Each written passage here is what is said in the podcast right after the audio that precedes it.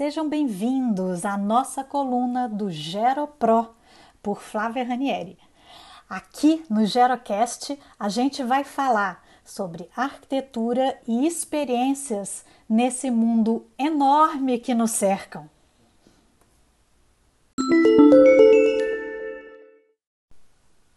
No episódio de hoje, a chuva e a manga, a memória e os sentidos.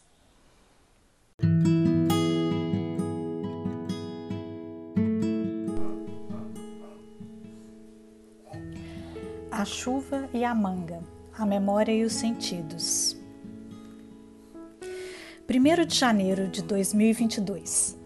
Sentada na varanda da casa de minha mãe, lendo um livro enquanto meu cachorro roncava ao meu lado, tive que parar a leitura quando a chuva apertou. Não porque eu estava me molhando, mas porque me dei conta que o barulho da chuva em Belo Horizonte era diferente do som da chuva em São Paulo. Olhei ao redor Fiquei tentando imaginar o porquê. Seria a forma da topografia da cidade? Os revestimentos da calçada? A arquitetura e urbanismo?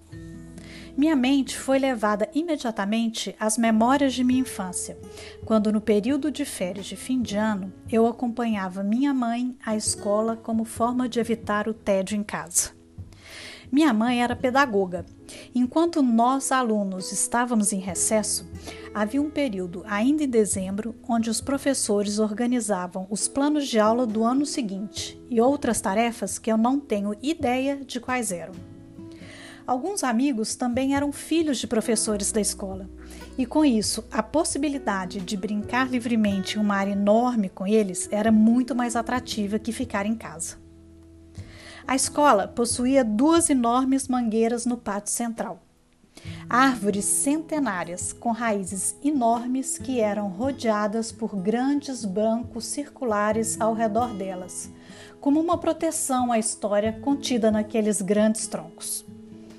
Dezembro para mim sempre foi sinônimo de chuvas fortes e constantes que jogavam no pátio as mangas maduras e vermelhas das mangueiras.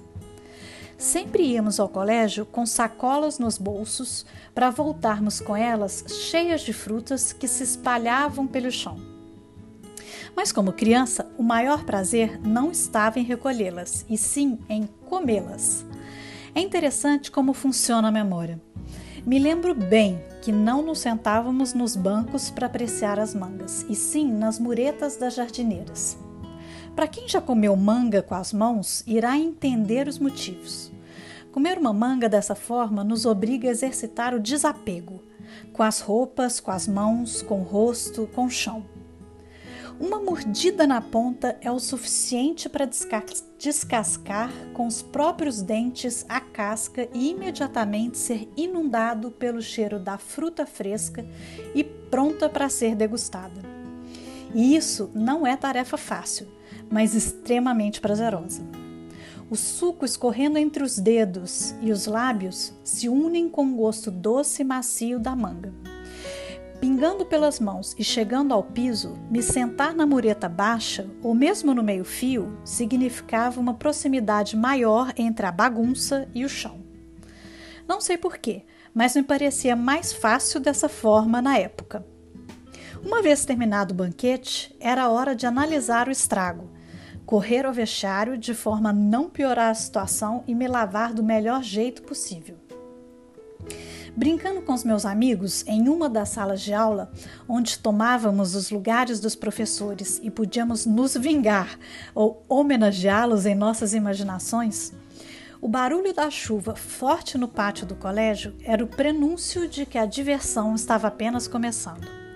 Essa era a hora mágica em que as mangas caíam das frondosas copas. O som oco da queda das frutas no chão era o nosso chamariz para correr para fora. Não me lembro de nenhuma vez minha mãe ter chamado minha atenção por estar molhada da chuva ou imunda das mangas, mas me lembro de voltar orgulhosa para casa com a sacola cheia de frutas para distribuir para a família, que iria comê-las de forma civilizada à mesa. O livro que eu estava lendo antes de parar para devagar sobre isso era Os Olhos da Pele, a Arquitetura e os Sentidos, de Johanne Palasma. E ao voltar meus olhos para ele, me deparei com o autor discorrendo sobre a intimidade acústica, onde afirmava que cada cidade tem seu eco. E eu tinha acabado de vivenciar exatamente isso. E terminei a leitura com duas certezas. O som da chuva forte de Belo Horizonte é diferente da de São Paulo, e a manga comida com as mãos sentadas no meio-fio é mais gostosa que a servida à mesa.